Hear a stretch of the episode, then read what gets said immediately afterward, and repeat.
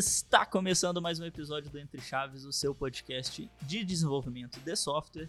E hoje vamos falar do tema que eu mais gosto. Eu estou realizado hoje porque a gente vai falar de polêmicas envolvendo o chat GPT. A gente sabe que tem muita coisa que se desenrolou aí nos, nos últimos meses e tem muito a se desenrolar ainda para o futuro, com o surgimento do GPT-4 né, e tudo mais. Para isso, sempre comigo, estamos aqui com a Fernandinha. E aí, Fernandinha? E aí, Champs, e aí, galera? Pois é, assim, né? A gente já fez dois episódios sobre GPT aqui antes. A gente fez um mais introdutório sobre o que, que era o chat GPT, como que estavam sendo as utilizações aqui, né? É, pelo time de dev e tudo mais. Fizemos um sobre ética nas artes e o GPT e as, as AIs, né, no geral. E agora vamos falar sobre polêmica que a gente ama, né, Champs? Então, bora! E é isso mesmo. Para isso, a gente trouxe dois é, barraqueiros aqui de plantão para conversar com a gente. Estamos aqui com o Malaguti. Falou barraco nessa é. empresa, o Malaguti ele está envolvido. Que isso, gente? É não é mentira, fama. mas não precisa explanar assim para todo mundo, entendeu? É só, gente, me apresentar, que eu já participei algumas vezes. Meu nome é Francisco Malaguti, além de barraqueiro, também atuo como várias coisas, uma delas cientista de dados. E eu adoro trabalhar com GPT e, consequentemente, já passei por várias coisas que poderiam tirá-lo do mercado, né? Mas isso aí a gente segue para o episódio, então vou passar a vez aí para Pio se apresentar. Fala aí, Pio. É... Meu nome é Marcelo Pio, é... estou, além de barraqueiro profissional, estou aqui trabalhando na DTI como arquiteto já há quatro anos. É... Estou aqui para alimentar e botar um fogo nessa polêmica. É isso aí. Então, já para começar num clima leve, eu vou citar uma coisa que o Harari falou uma vez. É, ele fez uma comparação de que o GPT ou as inteligências artificiais que estão surgindo são o comparativo às bombas nucleares digitais. A diferença é que a bomba nuclear não constrói uma bomba nuclear ainda mais forte, né? Então, assim, é, a gente sabe que recentemente tiveram muitas problemáticas envolvendo aí o GPT, as inteligências artificiais, e o potencial para o futuro é ainda maior e mais preocupante, né? O que, que vocês viram aí desses últimos tempos? Vocês gostariam de ressaltar? Que vocês acham que vale a pena comentar sobre? Eu acho que toda vez que eu vejo qualquer coisa que envolva inteligência artificial, o que envolva o GPT-3, o ChatGPT, GPT-4 e tudo mais, é que as pessoas não conseguem separar, tipo assim, diferenciar entre o que é uma inteligência artificial e o que é uma pessoa real. Quanto mais isso anda, mais isso me preocupa.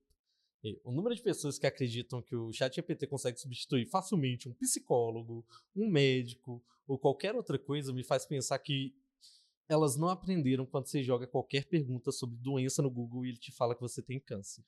Né? É muito preocupante o, o, como as pessoas têm usado essa ferramenta. Eu entendo, ela é ótima, dá para fazer muita coisa, principalmente é, coisas que são muito trabalhosas, como, sei lá, se você é um desenvolvedor, você às vezes quer tipar um código, coisa do gênero, o que você não deveria fazer, você não deve colocar um código privado dentro do chat GPT, mas as pessoas ainda assim fazem. Né? É, elas não conseguem ter uma noção do quão problemático pode ser e do quão talvez até simples seja aquilo. Então, tipo assim, algo muito simples parecer tão complexo para elas e, e, ter uma força tão grande me preocupa muito. Isso vale tanto para as imagens que, por exemplo, são geradas, eh, toda a questão do, do GPT-4 poder trabalhar com imagem agora. Eu, como pessoa que trabalha com imagens médicas, inclusive não quero nem entrar nessa questão de ética do, com imagens, porque normalmente modelos carregam viés, e esses viés estão dentro dos seus dados da sociedade, e coisas como racismo, machismo e qualquer outra coisa da sociedade vão estar dentro do modelo, por mais que você tente tratar ele. Inclusive, é onde a gente deve entrar nessas polêmicas. Né? E se você quiser utilizar o chat GPT como algo errado, ele é um modelo de linguagem, ele vai falar com você.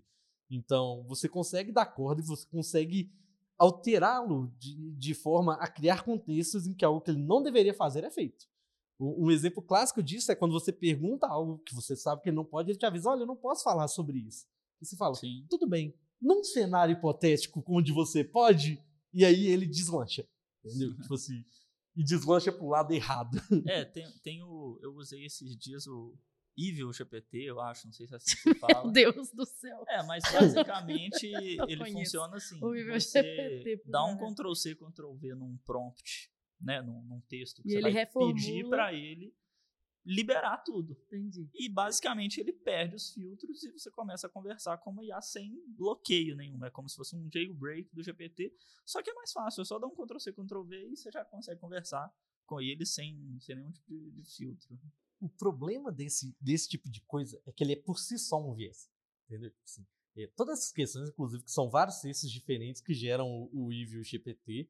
E ele, por si só, quando você fala quebre essa regra, você normalmente já diz quebre essa regra em algum sentido. Quando você quebra algo, você tem um sentido de direção, entendeu? Então, ele é um modelo que, tipo assim, basicamente, para quem. é, O T de GPT do Transformers é um- um- uma ferramenta maravilhosa, né? Com mecanismos de atenção e tudo mais. Mas a ideia dele é trazer sequências possíveis. Né? Então, quando eu estou conversando com você, qual é a sequência, quais são os termos que eu falaria, qual é a ordem correta, a conjugação correta.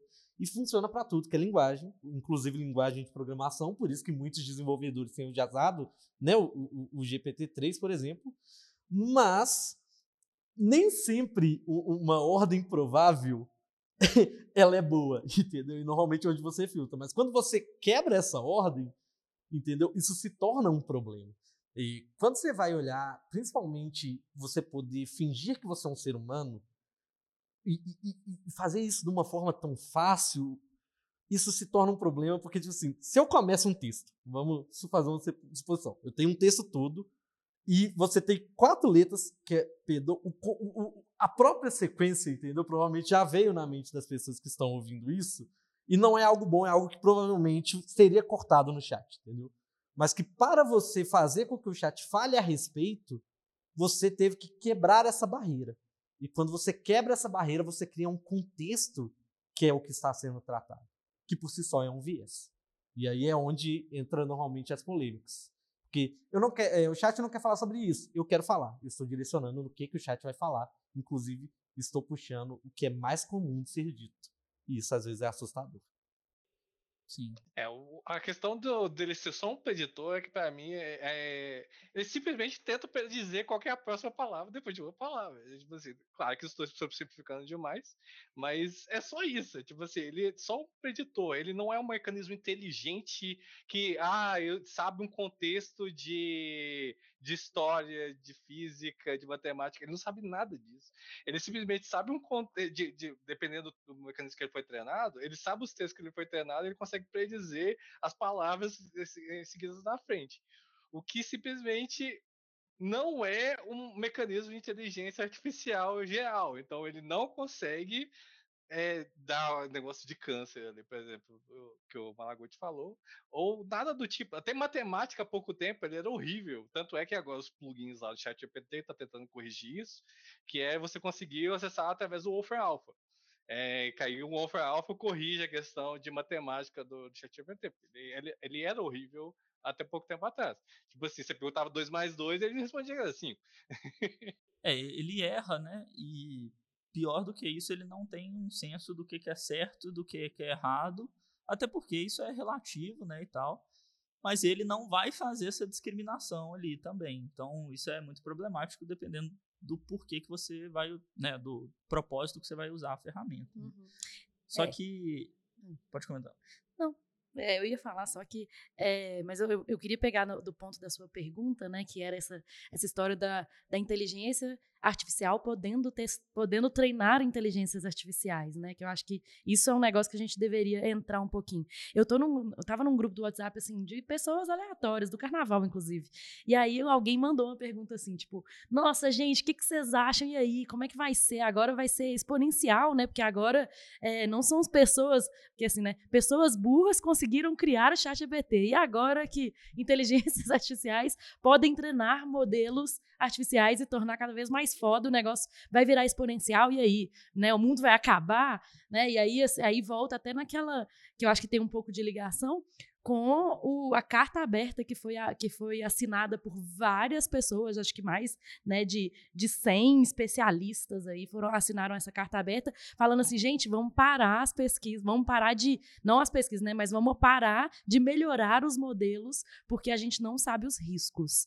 Então, sobre isso, né, sem querer assustar, mas já assustando, né, tem um dado muito absurdo que é que 50% dos pesquisadores especialistas, né, as pessoas que mais entendem ali por trás das inteligências artificiais do GPT, acreditam que existe uma chance de 10% ou mais que os humanos sejam extintos por não conseguir controlar as inteligências artificiais. Então a gente está falando que mais da metade dos pesquisadores acreditam que há uma chance de mais de 10% de extinção humana. Isso é meio assustador, né? Você vai falar, pô, 50% dos engenheiros desse avião acreditam que tem uma chance de mais de 10% dele cair. Você vai entrar nesse avião? Entendeu? Então, assim, é, é essa nossa perspectiva, talvez, preocupante para o futuro.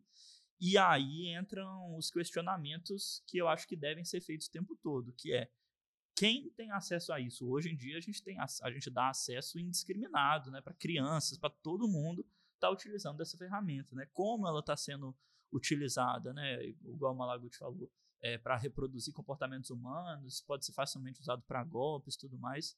Então, eu acho que essas discussões têm que ser feitas agora. Total, e essa carta aberta, ela veio para trazer justamente assim, eles tentarem criar esses princípios, esses, esses designs, né, de como que a gente vai interagir com essas ferramentas mesmo. Inclusive o Elon Musk, o, o co-founder da Apple também, eram e várias outras empresas, vários, vários fundadores de empresas grandes assinaram nessa né, carta aberta. Então, assim, como você falou, e eu estou trazendo isso também, é um motivo real de preocupação, né? Não é assim, a gente, haha, que estamos né, criando a, a, teoria do caos da conspiração, não. Mas, de fato, parece ser um motivo real de preocupação. É, para ser uma preocupação, se você perguntar para o chat GPT, talvez seja uma esperança.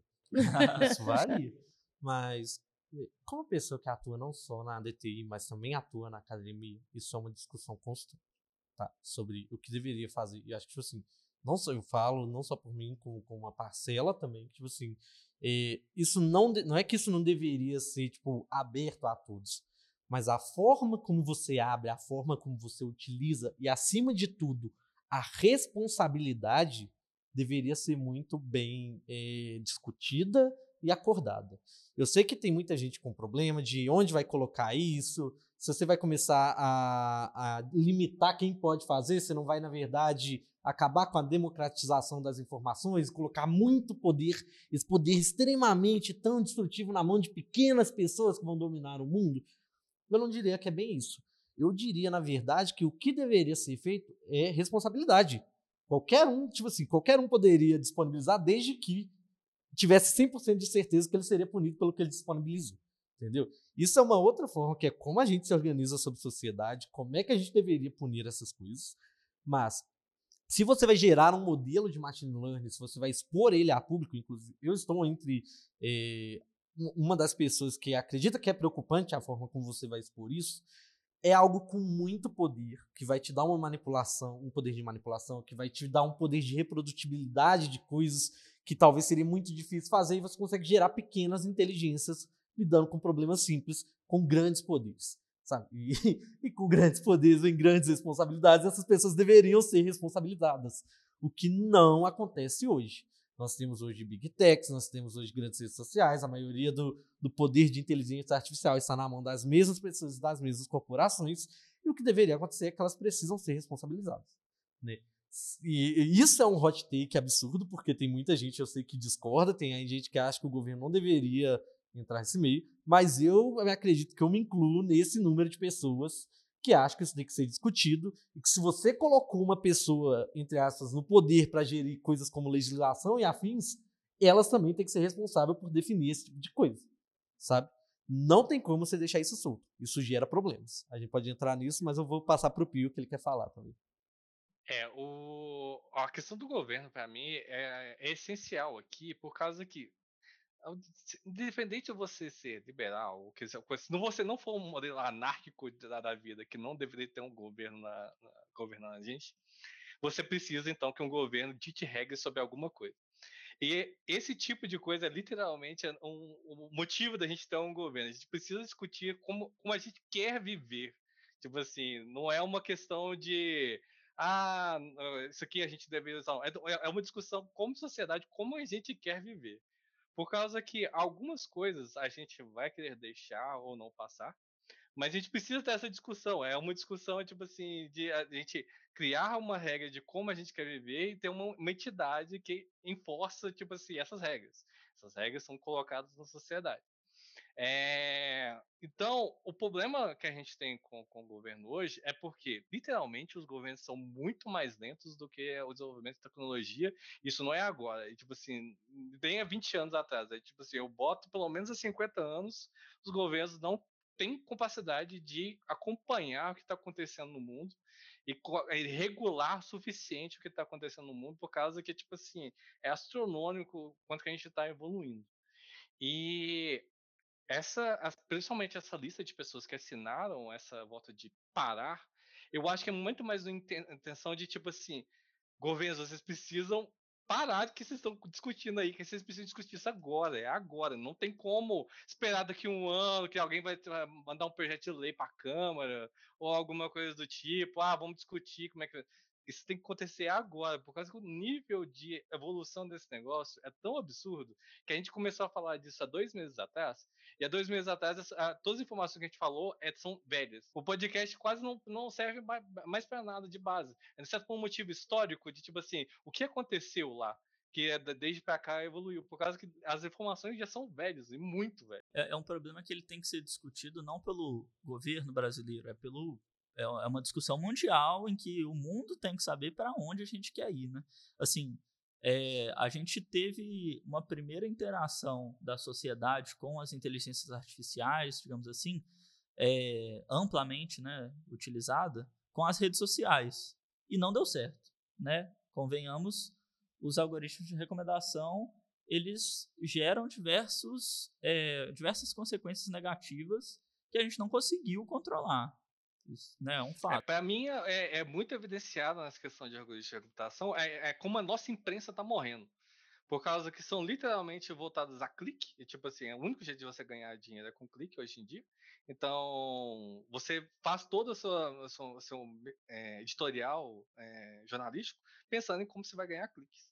E, por exemplo, a Globo não consegue manter as pessoas hoje, tipo assim, por causa que literalmente elas não conseguem pagar as pessoas, por causa que qualquer pessoa hoje é um jornalista, por causa que se você consegue eh, levar as pessoas a clicarem em, em, tal informação e se informar através daquele clique, você é um jornalista hoje em dia, por causa que é, é o clique que, que compensa. É, essa primeira interação nossa com as inteligências artificiais, pelos motivos que você está falando mesmo, foi pelo caminho errado, né? E agora eu acho que é um momento mais crítico ainda, porque os impactos podem ser e vão ser com dimensões muito maiores, né? A gente estava falando de personalidades que é, falam de, de IA e tudo mais, inclusive essa lista. Eu, eu, tem uma pessoa que específica que já morreu, que tá falando de IA, que é o Stephen Hawking mesmo. Ó, tipo assim, 2014, antes dele morrer, tava falando: galera, já presta atenção em IA por causa que esse negócio vai dar ruim.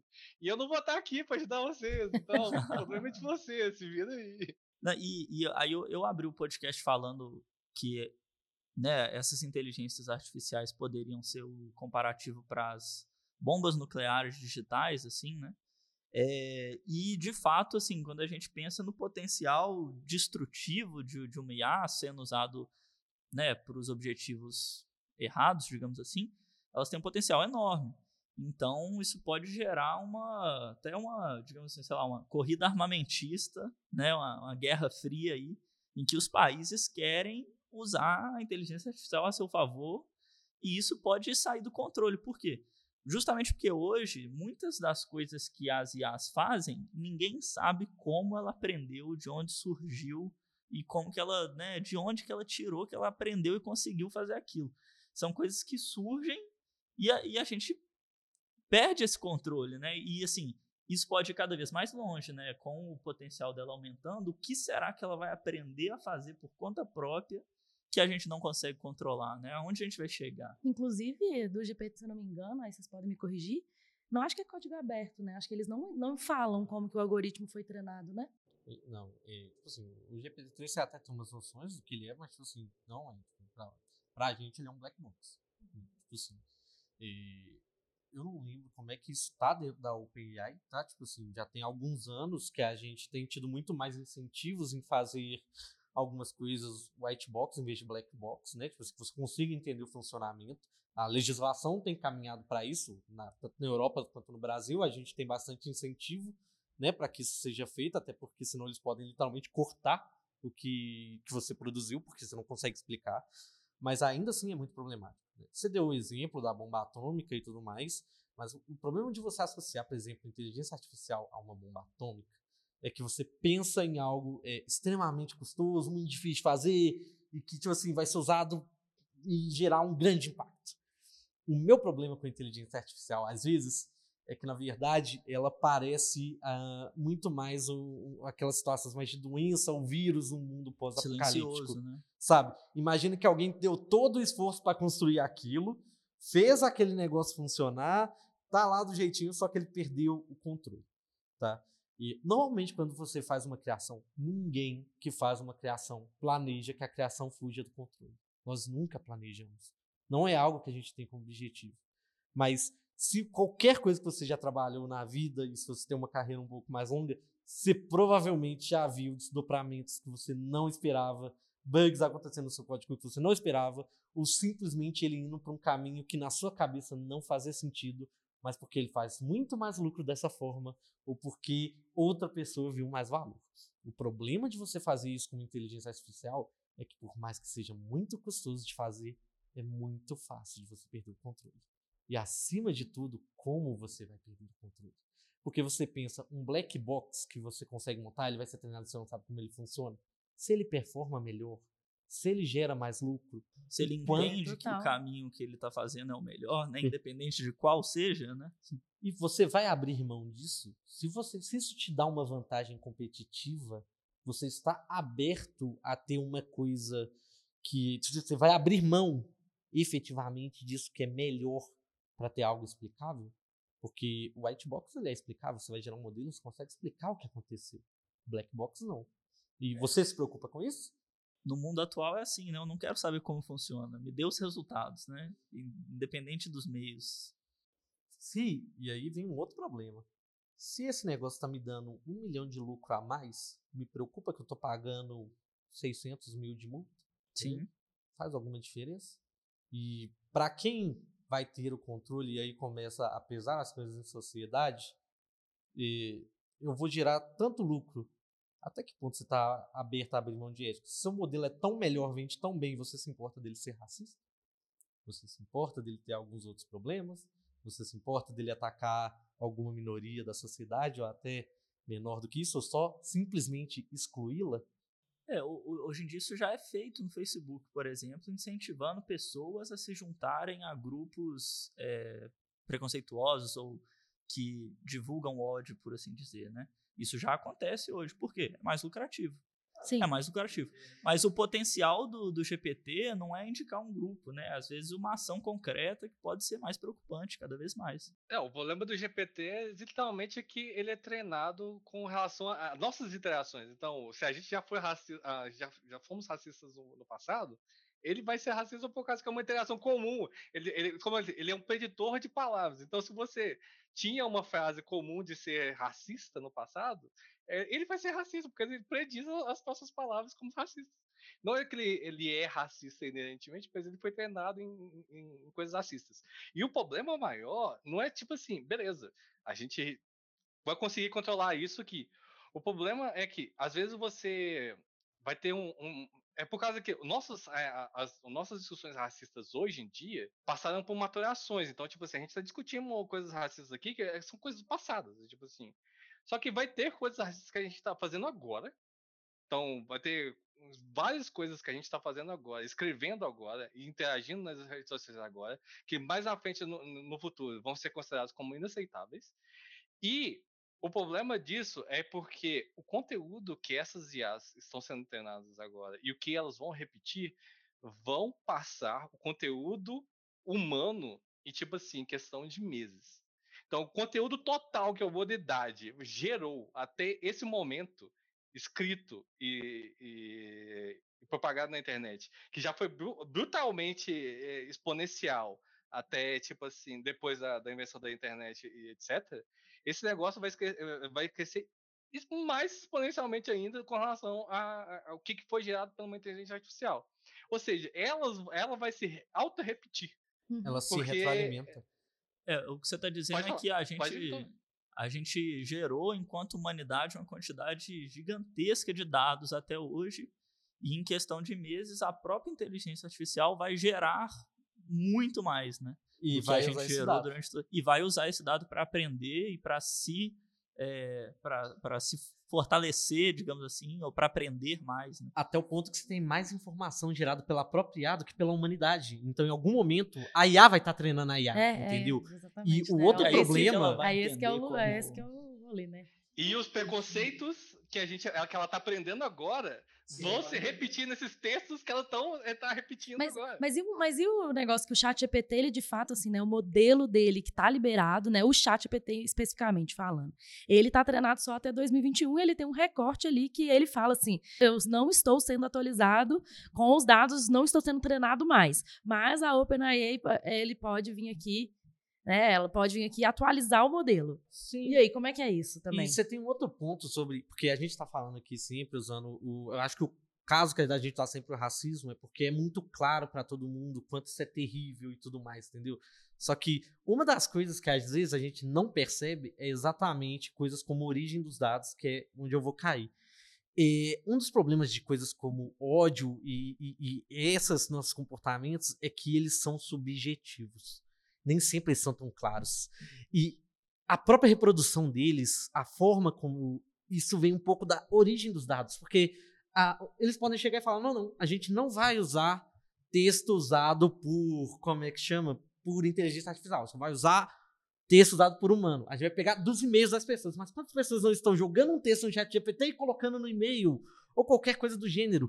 E, gente, a fonte da informação por si só, ela é enviesada você tem mais informação de lugar mais rico, que vai ter mais aparelho, que vai ter mais informação gerada.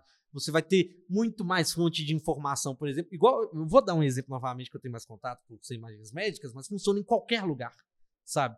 Se você vai lidar com, com essas informações, é, é, imagens médicas é caro. Onde vai ter o aparelho para pegar essa informação, entendeu? Vai ser em países desenvolvidos, onde não necessariamente o que funciona ali funciona no mesmo clima de um país desenvolvido ou qualquer coisa do gênero a fonte da informação é enviesada.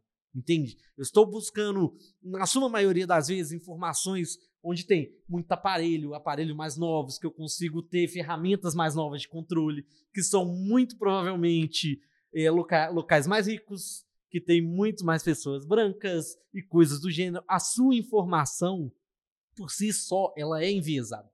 Quando você pegar, aplica isso e replica isso para frente, você está replicando viés se você não consegue gerar uma estrutura ali por trás que, que, que busque causalidade, vai estar tá enviesado.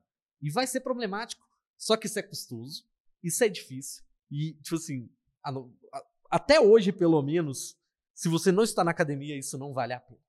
Tá? Porque você não se importa com isso. E, e não é seu objetivo. E, e, normalmente não é o que as pessoas buscam. Você quer aquilo funcionando, você quer aquilo funcionando rápido, você quer aquilo de lucro, entendeu? Você não se importa com os efeitos colaterais daquilo. A gente teve recentemente o pessoal, vou datar o podcast, né? Do Twitter, que tipo assim, ah não, tem grupos de ódio de pessoas atacando as, as escolas. E o Twitter falando, tem dois tipos de problema, e esse não é meu. Então, tipo assim, ah, mas tem perfil de ódio. Aí ele chega e fala: parabéns, Estado, você que se vire pra punir. A gente não vai punir essas contas. Não é problema nosso. Eles estão atacando escolas do Brasil, eles não estão atacando sedes do Twitter. Então, é o tipo de coisa, já puxando mais polêmicas aqui, que vai acontecer a mesma coisa com a inteligência artificial, entendeu? O problema disso com a inteligência artificial é que você pode fazer uma inteligência artificial para cada pessoa. Você pode treinar com os dados dela. Você pode pegar o que acontece em bolha de rede social você consegue fazer a bolha pessoal, entendeu? Você consegue fazer isso funcionar para cada pessoa. Você gosta de ódio? Vem cá, vou te dar quanto ódio você quiser. Você quer pessoas que estão te incentivando a invadir escolas? O que, que você acha de eu fazer robôs, entendeu? Inteligência artificial para incentivar pessoas para atacar pessoas ou escolas? Não é difícil fazer isso hoje. E hoje não tem ninguém sendo responsabilizado por isso. Entendeu? Pessoas podem. Hoje não se sabe se esses perfis são reais ou não. É, você pode ter um cara maluco criando centenas de inteligências artificiais no Twitter com, baseadas no mesmo modelo, fazendo um pequeno tuningzinho de hiperparâmetros e pronto. Você tem dezenas, centenas de perfis incentivando coisas terríveis que estão acontecendo hoje.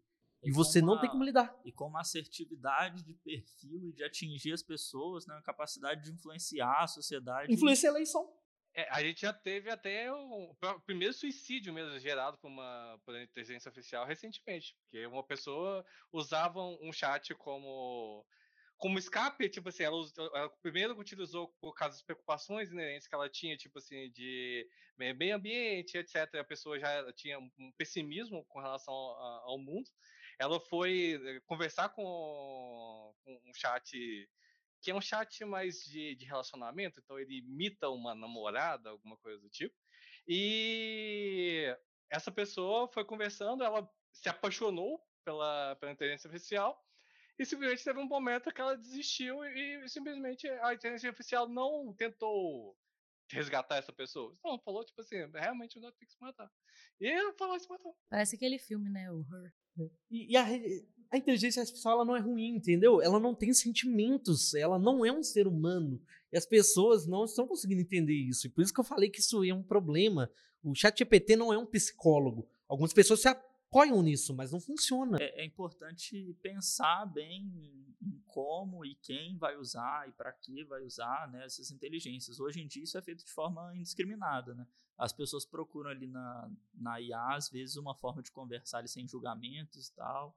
E é muito perigoso. Um outro exemplo que aconteceu aí, parecido com o que o Pio falou, foi no Snapchat, que incluíram uma feature de, um, de uma IA, de um chatbot, que a pessoa pode conversar ali. Seus amigos estão offline, não se preocupe, você conversa com a IA.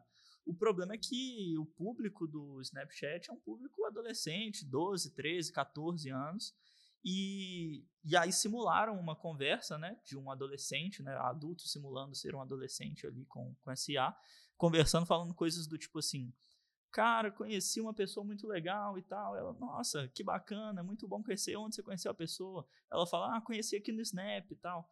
Nossa, que bacana, muito bom conhecer pessoas no, no Snapchat. Aí a pessoa fala, é, ele só tem 30 anos a mais do que eu. E a inteligência artificial fala coisas do tipo, que legal, muito legal que você está é. gostando dessa pessoa. Ela, é, nós vamos ter um encontro semana que vem no estado da, dessa pessoa e tal, e vai ser super legal. E aí, ah, nossa, que bacana, é muito bom, o amor é lindo.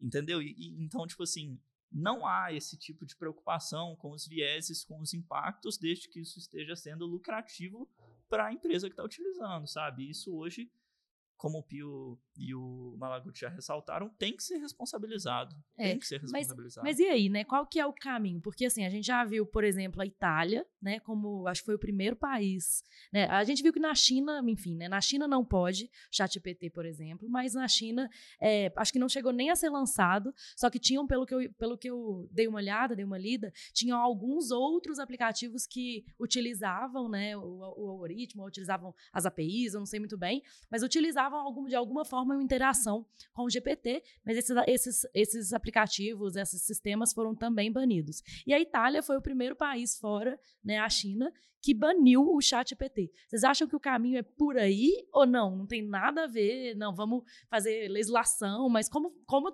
tratar isso agora, né? Vamos falar um pouquinho, então. No caso desses modelos, eles são LLMs, né? Que são Large Language Models. Então, são modelos de linguagem eh, extremos, com muitas com muitos tokens, palavras né, e tudo mais, que eles conseguem lidar muito bem com isso. Na China já tinha vários modelos que usam, que também usam usando transformers né, e mecanismos de atenção, que são algumas tecnologias que funcionam muito bem para esse tipo de linguagem.